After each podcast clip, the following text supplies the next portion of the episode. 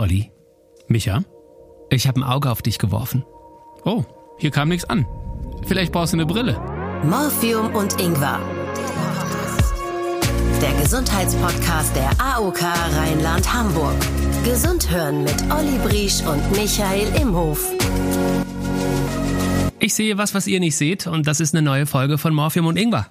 Heute heißt es Augen auf und durch. Wir reden über unser wichtigstes Sinnesorgan und das ist das Auge. Warum? Weil 80 Prozent aller Umwelteindrücke, die ihr wahrnehmt, die nehmt ihr mit den Augen wahr. Erst danach kommt das Ohr, also der Hörsinn und der Tastsinn. Wir machen die Folge über das Auge natürlich auch, weil äh, das Auge der einzig trainierte Muskel von Olli ist. Kannst du mich gut sehen eigentlich hier drüben? Ich kann dich gut sehen, ja. Du bist der. Hallo, hier bin ich. Ah, Hier. da bist du. Ach, da. Hallo, Michael, grüß dich. Also ich sehe sehr gut im Vergleich zu vielen anderen, denn der Bundesverband der Augenärzte sagt, Achtung, immer mehr Kinder sind kurzsichtig. Aber warum ist das so? Der Grund ist zu viel künstliches Licht bei Kindern. Also sie sind zu wenig draußen und gleichzeitig zu häufige Fokussierung auf, na, Smartphones. Genau, Smartphones, Tablets und bei den 25 bis 29-Jährigen ist fast jeder zweite mittlerweile kurzsichtig. Heute bei Morphium und Ingwer.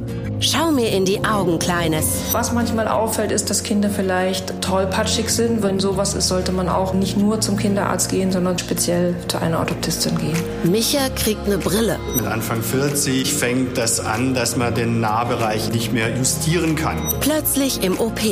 Netzhautablösung. Ich saß auf der Arbeit und dachte plötzlich so, irgendwie ist hier im Gesichtsfeld ein schwarzer Punkt, der sonst nicht da ist. Das ist irgendwie eigenartig. Morphium und Ingwer. Olli und Micha blicken durch. Das Auge. Ich sehe ja wie ein Adler. Der hat auch gute Augen, ne? Ja, der kann sogar fliegen, Michael. Ja, Du bist doof. Kann mir- Aber ja, sicher- man sagt doch, ich sehe so gut wie ein Adler. ja ein Chamäleon kann auch in alle Richtungen gucken übrigens. Oh, ich sehe übrigens so gut wie ein Chamäleon. Ich habe aber seit ungefähr einem Jahr das Gefühl, dass ich mich äh, mehr und mehr anstrengen muss, Texte klar zu lesen, die relativ nah an meinem Auge dran sind. Aber du bist jetzt nicht so ein, es gibt ja Menschen, die die Augen dann irgendwann so zusammenkneifen und dann äh, daran erkennt man, okay, der bräuchte eigentlich eine Brille. Das bist du aber nicht. Das bin ich nicht. Das wäre dir ja schon aufgefallen. Das wäre mir aufgefallen. Ich hätte nichts gesagt, aber es wäre mir aufgefallen. Ja. ja. Nein, ich habe so das Gefühl, wenn ich so einen Text in die Nähe nehme oder so was Kleingedrucktes, als müsste ich so die Augen so fokussieren darauf, damit ich das scharf sehe. Du wärst ein Fall für einen Optiker. Morphium und Ingwer. Zusatzleistung. Olli, du wirst lachen, ich war beim Optiker. Nein. Ja, bei Tobias Brandhofer, der ist Optiker in Köln, der hat so einen, ja, so einen Hipsterladen, so, so weißt du, so Altbau, schicke Brillen, so alles vom Feinsten irgendwie. Laden ist neu, die Brillen sind alt. Ne? Er trägt selber Brille, ist sehr, sehr nett. Ich war schon mehrmals bei ihm und ich wollte von ihm wissen, ob ich mich jetzt schämen muss, dass ich mit meinen gerade mal 25 Jahren schon schlecht lesen kann. Ähm, also erstmal ist äh, mit deinen 45, weil sie 25 stimmt nicht. Ne? Das ist ein normaler Prozess, äh, wo man sagt, mit Anfang 40, ja, so Richtung 50 fängt das an, dass man den Nahbereich, ich sag mal unterhalb von 50 Zentimeter nicht mehr justieren kann. Und da gibt es dann die Möglichkeit, mit einer, ganz einfach gesagt, mit einer Lesebrille das wieder zu kompensieren. Aber ich höre raus, ist eigentlich normal, dass du jetzt schon etwas schlechter siehst. Altersbedingt? Ja, also nur weil ich mein Leben lang äh, super gesehen habe, muss ich mich jetzt nicht schämen dafür, dass ich das Kleingedruckte schlechter lesen kann. Ich meine, könnte ich das Kleingedruckte gut lesen, säße ich jetzt nicht hier. Ne? Richtig, meine Verträge sind äh, weltweit berüchtigt, ja. Und bevor du dich weiter lustig machst, noch ist ja gar nicht raus, ob ich wirklich eine Lesebrille brauche. Vielleicht kriege ich ja auch einfach so eine Hipsterbrille mit Fensterglas, einfach weil es super aussieht und zu mir passt. Ja, ich bin jetzt zwar nicht so ein Freund von Brille tragen, nur weil es hip ist, sondern für mich ist immer noch eine Brille ja ein gewisses Hilfsmittel. Auch bei kleinen Defiziten, ob das jetzt nur 0,25 Dioptrien sind, erhöht schon den Kontrast des Sehens und man kriegt wirklich mehr Tiefenschärfe. Aber es gibt auch Leute, die minus eins haben, also im Prinzip so einen leichten Vorhang vor sich haben. Die wollen einfach keine Brille. Das ist fast auch normal. Ja, Olli, dir würde auch so eine Brille stehen. Mach dich locker fünf Jahre älter. Mir reicht, mir reicht der Vorhang, den ziehe ich einfach zu, dann braucht's keiner sehen. Weil du vorgelegt hast äh, mit der Darmspiegelung ohne Betäubung. Ja, bitte die Folge Darm nochmal gerne hören, wenn ihr das erleben wollt. Ich, lieber Oliver, werde das jetzt toppen. Ich habe mir ohne Narkose die Augen vermessen lassen. Alter, krass. Borderline, das ist Hammer. Ich sah, ja, ich saß hinter einer zweigeteilten, fetten Metallbrille mit so zig Rädchen dran. Ich guckte durch zwei verstellbare Gläser. Ich sah quasi aus wie C3PO aus Star Wars. Ja, es geht einfach darum, dass man da die einzelnen Gläser einzeln einstecken kann und dann zu messen, was der Kunde dann eventuell benötigt. Und was benötigst du? Jetzt wart's doch mal ab. Jetzt kommt doch erstmal der Klassiker. Ich gucke durch die Brille, ich lese die Buchstaben auf einem Monitor mir gegenüber ein paar Meter weg. Erst die großen, die habe ich mega gut erkannt. Richtig, genau. Die großen, dann sind wir auch relativ schnell fertig. Nein, also man fängt in diesen Normal-Buchstabengröße an und dann werden wir sukzessive kleiner und da halte ich jetzt erstmal verschiedene Gläser vor. Also um es zu verstehen, er setzt dir im Prinzip Brillen auf und guckt, ob du dann schärfer siehst als vorher. Ganz genau. Dann äh, habe ich noch so einen Text in die Hand bekommen. Also als würdest du mir mal ein Buch geben zum Lesen mhm. und kann ich diese Buchstaben gut erkennen. Und äh, als ich das dann gelesen habe, war nach einer Weile klar, ich muss zum Ohrenarzt. Nein, nach einer Weile war klar, 1,0. Diese 1,0, damit kompensiere ich diese Alterssichtigkeit. Je älter ich werde, desto mehr Dioptrie brauche ich, weil der Schritt der Kompensierung lässt nach. Und man sagt so, all zwei, drei, maximal vier Jahre brauche ich mehr Plus. Und dann zieht man die Stärke dementsprechend immer nach. Also ich äh, attestiere, du bist äh, altersschwerseeig. Äh, das schwer sehe ich, ja. Also ein ganz normaler Prozess, dass das Auge im Laufe des Lebens. Du bist einfach alt. Du bist einfach alt. Das nee, du kannst nicht. Deine Augen sind. Meine Prinzip, Augen. Ja, die Augen sind einfach alt. Ja, die sind einfach müde geworden, weil ich dich immer sehen muss. Für euch vielleicht, falls ihr auch überlegt, mal zum Optiker zu gehen oder vorher halt eben zum Augenarzt. Eine Sache war dem Tobias ganz, ganz wichtig. Er möchte eure Augen selber vermessen. Nicht, weil er sagt, Augenärzte sind doof, sondern... Wenn ich das selber messe, sehe ich ja, was der Kunde sieht und dann kann ich auch besser reagieren, wenn der Kunde die Brille oder sagen wir mit dem Sehen das reklamiert.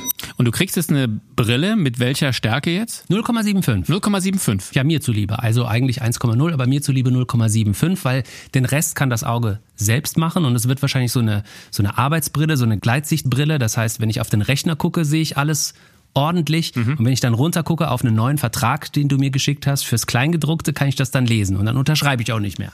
Kommt auch so eine goldene Kette dran. Ist das eine halbierte Brille auch so, wo du so drüber gucken kannst? Oder? So, ich höre dich ganz schlecht. Das ist vielleicht was für die Folge Ohrenarzt. ihr könnt Micha danken, dass ihr euch jetzt perfekt auskennt mit Brillen und fürs Auge haben wir Sie eingeladen. Dr. Ellen Lung rollt einmal im Jahr vor Freude mit den Augen und singt lustige Lieder, ohne mit der Wimper zu zucken. Sie liebt den Kölschen Karneval. Als studierte Ärztin der Augenheilkunde weiß sie, wie man nach einer durchzechten Nacht die Ringe unter ihrem Fachgebiet verschwinden lassen kann. Neben der eigenen Praxis dreht sich in ihrem Leben alles um ihre Familie und Sport. Wenn sie den Ball beim Tennis zu oft ins Netz haut, spielt sie Golf. Und wenn sie genug von Brillenschlangen hat, geht sie mit ihrem Hund Gassi. Ob ihre beste Freundin Iris heißt, können wir nicht beantworten. Aber wir freuen uns auf den Kontakt und linsen bereits zu ihr rüber. Hier kommt eine Augenweide. Frau Dr. Ellen Lung. Hallo Frau Dr. Lung im Podcast. Ja, hallo. Finden Sie eigentlich, dass ich ein Brillengesicht habe? Mm, nicht unbedingt. Gut. Danke. Mich hat nämlich gerade mitbekommen vom Optiker, er hat plus eins. Ist das dann kurzsichtig? Nee, alterssichtig. Ah, alterssichtig, das ist der das- Begriff wieder. Da kann man es mal betonen, alterssichtig. Ähm, ab wann wird man denn, Ich komme dir gleich rüber. ab wann, ab wann fängt denn das Auge an, so langsam ja, zu zeigen, hier, ich habe schon ein paar Mal die Sonne Ich gesehen. gehe schon in Rente. Ich bin ein bisschen abgewohnt. Also ich rudere ein bisschen zurück. Er könnte natürlich von Haus aus immer schon Plusgläser gebrauchen und es ist jetzt erst bemerkt worden. Aber von der Alterssichtigkeit würde ich denken, so ab dem 40. Lebensjahr So. fängt es so langsam an, dass ich hoffe, dass sie lange Arme haben. Weil? Dann können sie das Buch etwas weiter weghalten. Ah, okay, alles gleich. Ja. Der Begriff ist vielleicht Unglücklich so gewählt? schlimm, Unglücklich gewählt. Ja, gerade wenn Sie nicht sehen. Ich würde einfach sagen, Sie brauchen eine ganz, ganz leichte Brille für die Nähe.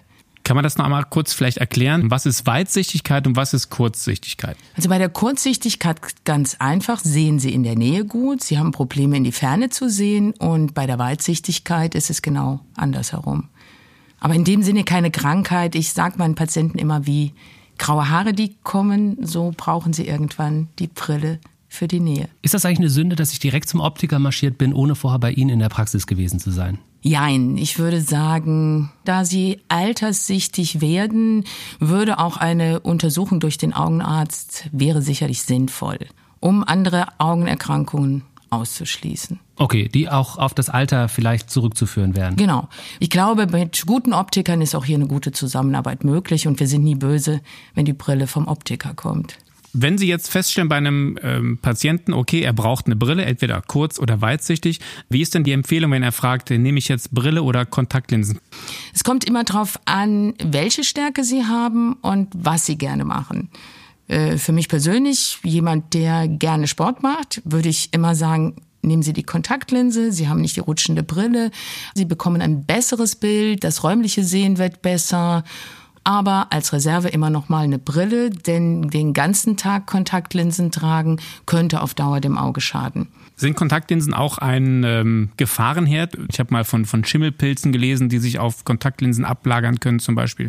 Ja, können Sie immer haben. Sie schaffen ein feuchtes Medium oder man geht ja oft dazu über, man nimmt nicht unbedingt den Augenarzt oder den Fachmann zur Anpassung von Kontaktlinsen, kauft sie in den Supermärkten oder Drogerien. Da kann es schon sein, dass sie nicht optimal passen, dass sie sich zu stark festsaugen und dass sie dann immer so ein Milieu haben, wo sie, wie Sie richtig sagen, Pilze züchten können, wo gewisses Sauerstoffdefizit entsteht und dann wiederum Nebenwirkungen entstehen. Was sind denn erste Anzeichen, bei denen Sie raten, mal zum Augenarzt zu kommen? Es gibt ja Menschen, die irgendwie, wenn sie was lesen wollen, kneifen die Augen so zusammen. Ist das schon ein Zeichen, dass Sie sagen, okay, da ist was im Argen, er muss die Augen zusammenkneifen? Ja, würde ich schon sagen. Augen zusammenkneifen oder Phänomene sehen, Schatten sehen, wie durch einen Schleier sehen, verschwommen sehen, verzerrt sehen, Wellenlinien sehen, dann sollte man schon zum Augenarzt gehen. Gibt es da dann so eitle äh, Typen wie Olli, der sagt, äh, nee, das ist alles noch okay, ich gehe nicht zum Augenarzt? Haben Sie die Erfahrung schon gemacht? Ja, klar. Sie kennen das ja selber. Den Termin mache ich morgen oder übermorgen und hm. schon sagt der Patient, ich sehe seit einem Jahr schlecht. Ja, mhm. Olli kommt nächstes Jahr fünfmal.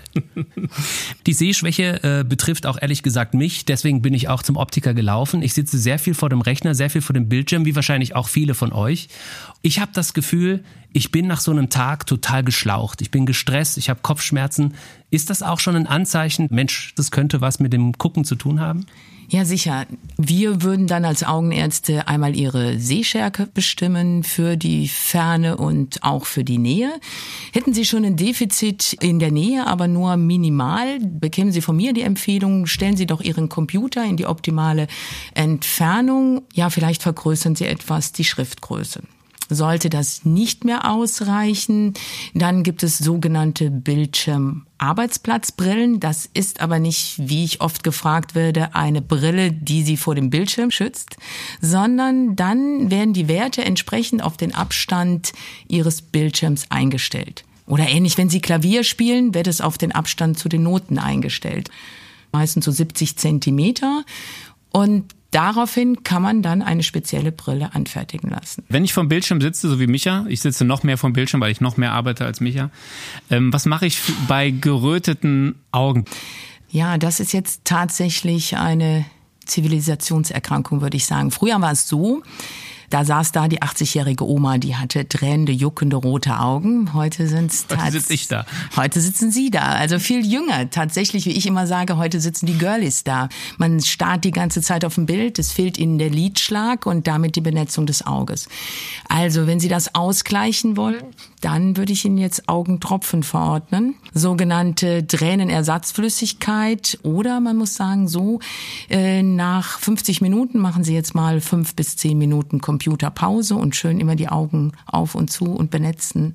Eine Kollegin von uns aus dem Team, die Annelien, äh, macht immer eine Augenhöhlenmassage bei ihrem Freund und bei sich. Ist das äh, Käse oder gibt es das wirklich äh, in der Praxis, dass man das empfiehlt? Was wir empfehlen, ist so eine Lidkantenmassage. Oh Gott, das klingt aber hart.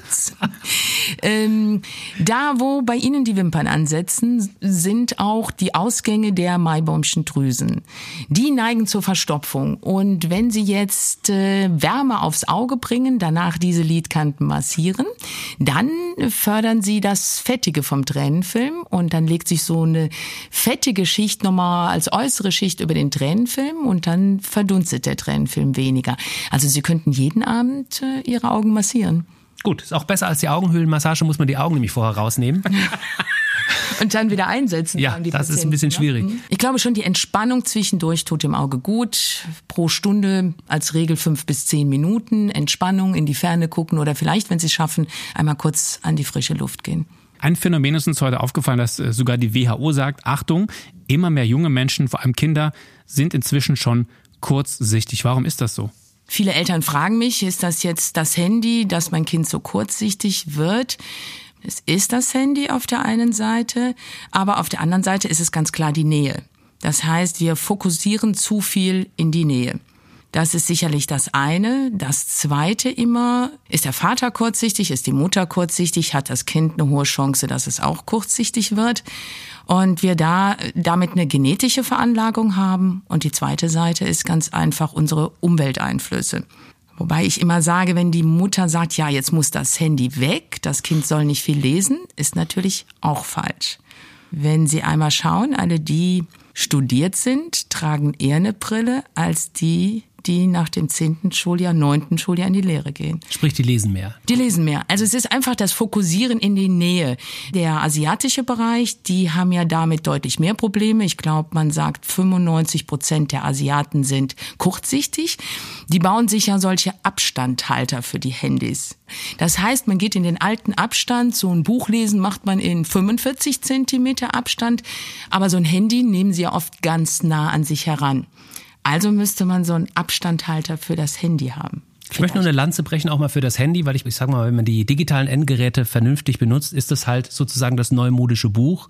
Man könnte ja zum Beispiel davon ableiten, solange wir vor so einem Tablet sitzen, gehen wir nicht raus. Wäre es vielleicht vernünftiger, einfach öfter mal rausgehen, einfach mal ganz blöd gesagt öfter in die Ferne gucken? Ja, genau. Es hat schon was für sich. Für die Kinder, Sport im Freien, überhaupt Spielen im Freien. Das über mehrere Stunden am Tag wäre schon ein Ausgleich dafür. Das, dann hätten die Kinder Tageslicht und sie würden immer wieder in die Ferne sehen. Und das ist das eigentlich, was wir fordern.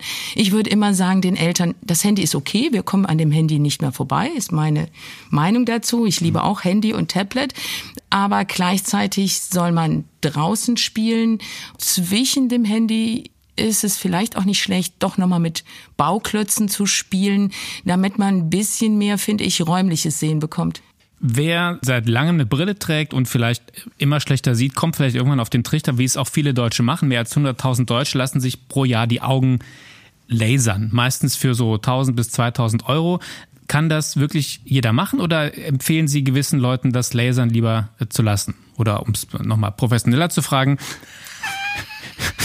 Wem empfehlen Sie eine äh, Laseroperation der Augen? Ja, also prinzipiell ist es äh, meiner Meinung nach so, Sie gehen an ein gesundes Auge. Ich kann es sehr gut verstehen, wenn, wenn man es so sagen darf, Leute Maulwürfe sind. Also sie stehen morgens auf und sie müssen nach der Brille tasten. Das kann ich schon gut verstehen, dass man sagt, ich will jetzt einfach den Luxus haben, ich will aufstehen, ich will sehen können und ich muss nicht erst meine Brille suchen.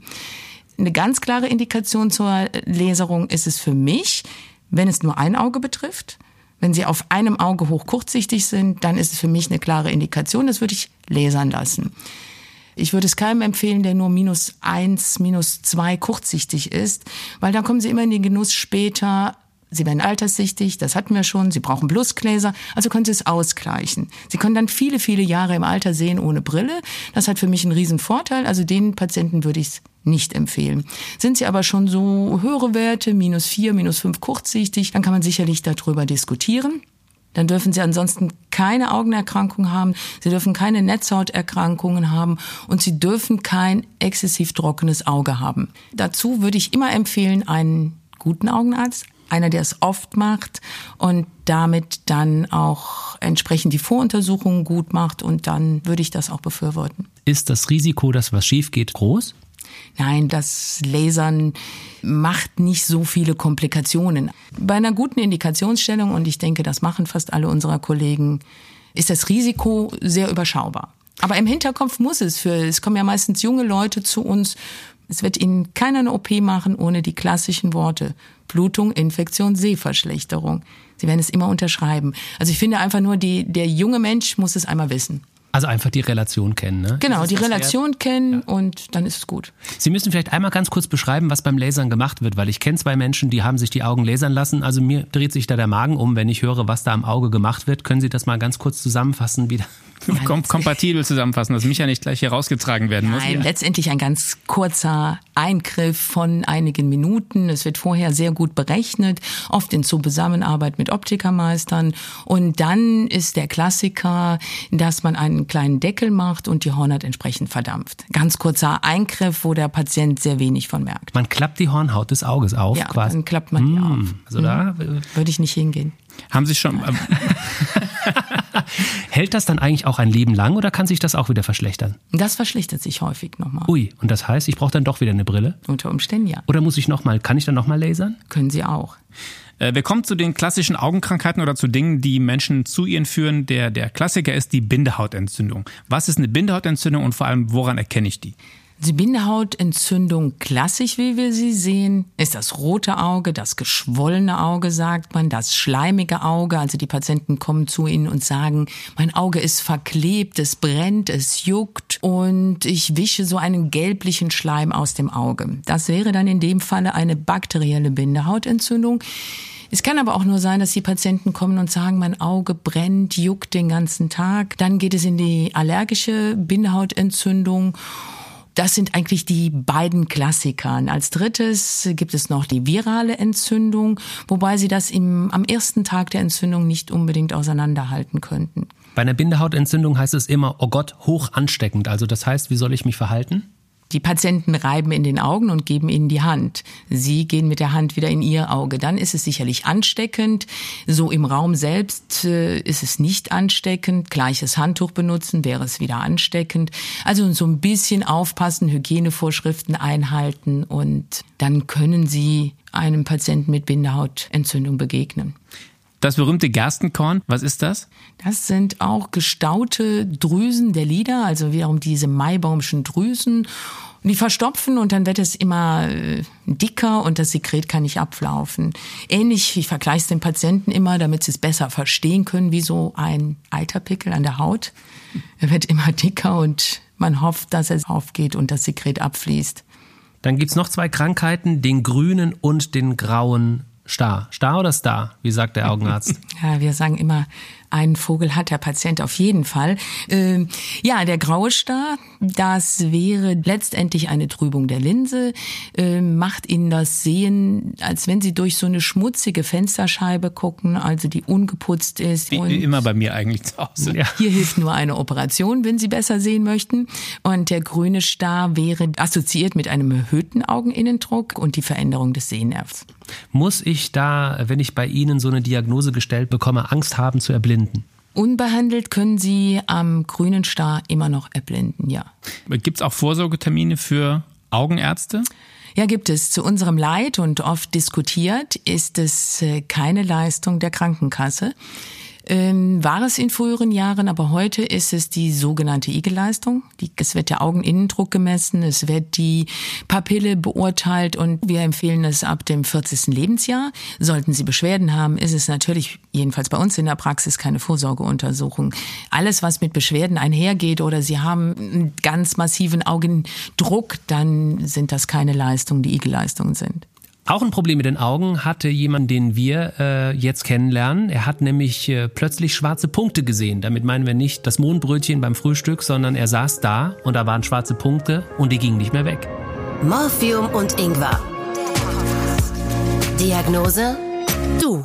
Hi, ich bin Christian aus Köln und ich erzähle euch heute etwas zu meiner Netzhautablösung, die ich im Sommer 2018 erlebt habe. Es war ein ganz normaler Morgen und ich saß auf der Arbeit vorm Computer und dachte plötzlich so, irgendwie ist hier im Gesichtsfeld ein schwarzer Punkt, der sonst nicht da ist und das ist irgendwie eigenartig. Ich habe erstmal abgewartet und dachte so, ja, ist von allein gekommen, wird von allein wieder weggehen. Hat es dann aber leider nicht getan. Nach der Arbeit bin ich dann zu meinem Augenarzt gefahren, habe vorher bei ihm angerufen und das Ganze so ein bisschen geschildert. Dann hat er mich untersucht und dann eben eine Netzhautablösung festgestellt und mich prompt in die Uni Bonn geschickt. Und mir war durchaus bewusst, dass das im aller, aller schlimmsten Fall auch mal mit einer Erblindung endet. Von daher habe ich das schon voll unterstützt, dass die OP dann stattfindet. Also ich habe noch Leute getroffen, die hatten das zwei, drei, viermal. Auch bei denen ist das Augenlicht meistens erhalten geblieben. Man muss halt nur schnell genug zum Arzt gehen. Also das ist schon entscheidend. Was muss man sich unter einer Netzhautablösung denn vorstellen? Das heißt, dass häufig ausgelöst durch ein ganz kleines Loch in der Netzhaut sich die hinterste Schicht des Auges ablöst und damit so ganz langsam das Sehvermögen weggeht. Wenn es die Netzhautmitte trifft, dann wird es auch richtig dunkel. Und das könnte, wenn es über längere Zeit besteht, äh, werden Sie das Sehvermögen auch nicht wiederbekommen. Wodurch entsteht denn dieses Loch in der Netzhaut? Es kann ohne jeglichen Grund entstehen, sei es auch mal durch in früheren Jahren Schlag aufs Auge. Äh, häufig ist es so, dass es kurzsichtige Patienten sind. Diese dunklen Punkte sind Glaskörpertrübungen. Vor der Netzhaut befindet sich der Glaskörper, zersetzt sich im Laufe des Lebens fadenförmig, punktförmig, wolkenartig. Und dieser Glaskörper hängt an der Netzhaut fest, ganz grob gesagt, im Laufe des Lebens. Rein physiologisch bei jedem Menschen löst er sich und dann kann er so ein Loch reißen bei der Lösung. Und das hat der Patient festgestellt. Es kommt so ein dunkler Schatten und der wird immer größer. Muss ich jetzt, wenn ich kurzsichtig bin und unseren Podcast höre, Panik haben, dass mir das auch passieren kann oder ist das ein eher seltener Fall? Ja, schon bei den Kurzsichtigen häufiger auftretend. Auch hier ist es wieder die Frage, wie hoch kurzsichtig sind Sie? Haben Sie minus drei oder haben Sie minus zehn oder haben Sie minus 18? Bei minus 18 ist die Wahrscheinlichkeit schon häufiger, dass Sie eine Netzhautablösung bekommen, weil die Dehnung auch größer ist. Die gute Nachricht aber wie bei ihm, das kann man heilen? Wir kriegen heute jede Netzhaut wieder zum Anliegen, tatsächlich. Aber es kommt darauf an, ist die Netzhautmitte betroffen, und dann ist der Faktor Zeit spielt eine entscheidende Rolle. Ist sie lang abgelöst, dann behalten sie sicherlich einen bleibenden Schaden. Nochmal ganz klar, ein schwarzer Punkt, der sich immer bewegt oder der hin und her schwimmt, wie so eine Mücke. Ja. Das ist ohne Krankheitswert. Das stört sie, ist aber ohne Krankheitswert. Wie der Patient es jetzt beschrieben hat, es wird dunkel und es wird immer dunkler und der Punkt bewegt sich nicht. Sie haben einen dunklen Punkt, der an derselben Stelle bleibt und unter Umständen größer wird, dann ab ins Krankenhaus. Eine andere Sache, die, glaube ich, viele von euch kennen, Olli hat seine Frau so kennengelernt, das Augenzucken. Sie dachte, er zwinkert ihr zu, aber er hat einfach nur ein nervöses Auge gehabt, so habe ich das auch selbst schon genannt, dass das Lied immer mal wieder zuckt. Woher kommt das? Ja, meistens nicht aus dem Augenbereich. Im Raum steht immer ein Magnesiummangel, also das sollte man abklären. Exzessiver Alkoholgenuss, Nikotin, diese Sachen, Nervosität, Stress spielen eine Rolle, dass dann einfach die Muskeln des Augenlides zucken. Aber wir Augenärzte können das einfach nur festhalten, können die Tipps dazu geben und behandeln haben wir keinen Ansatz. Viele CDU-Wähler sagen, ich äh, kann nicht anders, ich habe eine Rot-Grün-Schwäche. Äh, was bedeutet das, wenn man mit einer Rot-Grün-Schwäche äh, als Diagnose da steht? Dann können Sie tatsächlich Rot und Grün nicht wirklich auseinanderhalten. Und das ist dann wieder anlagebedingt. Das heißt, es ist keine Sache, die man bekommt durch eine Erkrankung, sondern die ist angeboren. Nee, die ist angeboren dann. Kann man die in irgendeiner Weise korrigieren oder muss man damit leben? Nee, wenn es eine wirkliche Blindheit ist, müssen Sie damit leben. Und dann müssen Sie CDU wählen. Wir müssen zu einem anderen Thema noch kommen und das sind die Kinder. Da habe ich ja als äh, Papa selbst festgestellt, dass man bei Kindern noch mal ein besonderes Augenmerk drauf haben muss. Und zwar ging das schon damit los, dass ich dachte, Mensch, ich bin ja immer beim Kinderarzt, wenn da mit den Augen meines Kindes was nicht stimmt, dann wird der mir schon Bescheid sagen. Man macht ja ganz normal die U-Untersuchung beim Kinderarzt und bei meinen Kindern wurde tatsächlich festgestellt, Mensch, da ist alles in Ordnung. Ich drehe jetzt mal die Zeit voraus. Mittlerweile war ich beim Augenarzt. Ich war bei einer Orthoptistin, die ihr auch gleich kennenlernen werdet. Und meine Kinder tragen jetzt Brille. So. Andere Eltern haben mich mit großen Augen angeguckt. Wie? Mit zwei Jahren braucht doch mein Kind noch keine Brille. Aber äh, scheinbar muss man bei Kindern dann doch noch mal anders untersuchen als vielleicht bei Erwachsenen. Ist das so? Ja, auf jeden Fall ist das so. Kinder haben ein großes Talent zu akkommodieren. Das heißt, die können Sehfehler selber ausgleichen. Die Kinderärzte haben sicherlich gute Tests, aber es fallen jede Menge einfach durchs Raster durch. Also es ist ganz klar gefordert, der Augenarzt in dem Alter und wir haben dann viele Tests, die wir wirklich machen können, um Sehfehler zu erkennen. Denn kommt das Kind früh zu uns, ist eine Behandlung möglich und es ist nachher glücklich, dass es mit 14 beidäugig ein gleich gutes Sehen hat. Wenn Sie schon Eltern haben, der Vater trägt eine Brille, die Mutter trägt eine Brille, der Vater hat geschielt und die Mutter hat eine riesen Hornhautverkrümmung, dann müssen die einfach zu uns kann man sagen, dass äh, die ersten Jahre eines Lebens die entscheidenden sind, auch was das Auge angeht? Genau. Wir werden weitsichtig geboren und wir lernen auch erst sehen im Laufe des Lebens. Deshalb hängen Sie Ihrem Kind das Mobile so nah über das Bett. Es kriegt den Anreiz, sehen zu lernen. Bis zur Einschulung sollen alle Kinder einmal durch den Augenarzt laufen. Tja, das wäre schon toll. Verpasst, ne? Ja, ich habe ein Tablet da hängen gehabt statt mobile, aber mein Gott, ich bin halt moderner.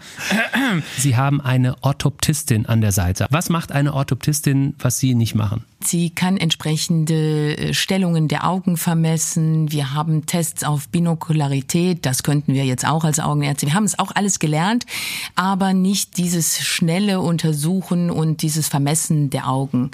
Müssen Sie auch nicht. Sie haben ja die Frau Friens und die lernt ihr jetzt kennen. Vom Funktionstest her ist es halt so, dass Kinder von jedem Alter untersucht werden können. Das heißt, kleine Kinder schon mit einem halben Jahr, Jahr zeigen bestimmte Reaktionen auf Karten, wie zum Beispiel das räumliche Sehen. Da wird eine Karte vorgehalten, ohne dass das Kind was sagt, blickt es auf die Bilder, wo etwas sein muss, versucht es zu greifen. Man hat Spiel, ja, sieht aus wie Spielzeug, wo Kinder folgen müssen, wo man schaut, ob die Beweglichkeit da ist, ob die Koordination, die über das Gehirn läuft, gut funktioniert. Und man hat halt bestimmte Lampen, wenn man reinleuchtet ins Auge, sieht man, wie das Licht sich bricht, ob Fehlsichtigkeiten da sind. Das geht im Babyalter schon, einfach um zu schauen, sind höhere Fehlsichtigkeiten da oder ist alles im normalen Entwicklungsbereich. Und natürlich, wenn die Kinder größer werden, so ab drei, dass man dann wirklich Sehtests macht mit speziellen Kinderbildern. Und dann natürlich die Schulkinder, die alles an Sehtests benennen und, und zeigen können. Kinder klagen selten über Kopfschmerzen, aber das kann ein Punkt sein, wenn ein Kind häufiger mal klagt, dass man auf alle Fälle nach dem Auge, nach, den, nach der Sehfähigkeit schauen sollte. Was manchmal auffällt, ist, dass Kinder vielleicht tollpatschig sind, wird von vielen Eltern so hingenommen, aber dass vielleicht das räumliche Sehen nicht richtig da ist, dass Sehfehler da sind, was sie deshalb immer mehr stürzen lässt oder nicht so gut klettern lässt, wie es andere Kinder haben. Wenn sowas ist, sollte man auch immer nachgucken lassen und nicht nur zum Kinderarzt gehen, sondern zum Augenarzt, speziell zu einer Orthoptistin gehen. Wenn in der Schule Probleme sind wie Kopfschmerzen, die wieder auftreten, typischerweise dann nach der Schule nach Belastung, wenn Konzentrationsprobleme da sind, Leserechtschreibstörungen da sind, sollte man auch immer einmal nach dem Auge schauen, ob nicht Fehlsichtigkeiten da sind, die doch mit einer Brille therapiert werden müssen, um wenigstens das Sehen noch so ein bisschen zu optimieren. Kann man eigentlich was gegen dieses berühmte Schielen unternehmen mittlerweile? Da waren Sie eben schon mit dem Pflastertragen. Äh, ist das möglich? Damit können wir einen gewissen Schielwinkel dann auch korrigieren. Und als zweites ist das auch operativ heute versorgbar oder eigentlich schon seit vielen, vielen Jahren versorgbar. Ich mag noch auf einen Begriff äh, kommen, der uns mehrfach begegnet ist, auch wenn es darum geht, was zahlt eine Krankenkasse oder nicht. Das ist der Begriff optische Kohärenztomographie. Was ja. ist das denn eigentlich? Das ist die Darstellung der Netzhaut. Das heißt, wir haben heute so ähnlich wie ja ein Schnittbildverfahren, wie wir es kennen als MRT, als CT, so können wir einen Schnitt durch die Netzhaut legen. Wir sehen die Schicht davor, den Glaskörper noch, sehen die Netzhautschichten, alle zehn Netzhautschichten bis runter zur Aderhaut. Also so ähnlich als wir nehmen das Auge raus, wir schneiden es durch und wir legen es unter das Mikroskop. Tut halt weniger weh. Tut halt weniger weh, ist äh, von der Auflösung her heute schon phänomenal. Wann wird diese Untersuchungsmethode angewandt? Bei welchem, bei welcher Erkrankung? Also wenn Sie zu uns kommen und haben einen äh, Verlust des Sehvermögens, Sie sahen bis vor kurzem immer mal 80 Prozent und dann sagt der Patient, ja, jetzt ist es aber so schlecht geworden, ich sehe unter 40 Prozent, ich kann kaum noch lesen, dann fange ich sicherlich an und sehe mir ganz konservativ die Netzhaut normal an. Und wenn ich aber da schon Veränderungen sehe, ich sehe Blutungen oder was wir ganz außen vor gelassen haben, sind die Diabetiker. Diabetiker haben oft Veränderungen da. Wir haben aber auch äh, Tumore am Auge. All das ist möglich, um das wirklich differenziert darzustellen. Und dann können wir auch schnell behandeln. Frau Dr. Dunk, Sie haben uns die Augen geöffnet. Ja, bin ich begeistert. vielen, vielen Dank für den Besuch bei Morphium und Ingwer. Gerne. Vielen Dank auch euch fürs Zuhören bei der heutigen Folge Morphium und Ingwer. Sehr gerne. Ich habe mir sehr gerne zugehört. Wie immer, ja, ja. Dir aber auch. Danke, Michael. Ich habe das einfach im Blick, wie das funktioniert. Das sagt er, ohne mit der Wimper zu zucken. Schön, dass ihr dabei wart bei Morphium und Ingwer. In der nächsten Folge wäre es schön, wenn ihr uns auch wieder ein Ohr leiht oder mehr, denn da ist das Thema Organspende. Das war Morphium und Ingwer ein ganz schön gesunder Podcast. Moderiert und produziert von Olli Briesch und Michael Imhof in Zusammenarbeit mit der AOK Rheinland-Hamburg, die Gesundheitskasse. Du hast noch Fragen zum Thema Gesundheit? Klick auf vigo.de slash morphium-ingwer. Dort findest du auch Infos von den Gesundheitsexperten der AOK. Olli und Micha freuen sich mega über positive Bewertungen, viele Sterne oder Kommentare. Das pusht ihr Ego. Also tu ihnen den Gefallen. Abonniere ihren Podcast und sei gespannt auf die nächste Dosis Morphium und Ingwer.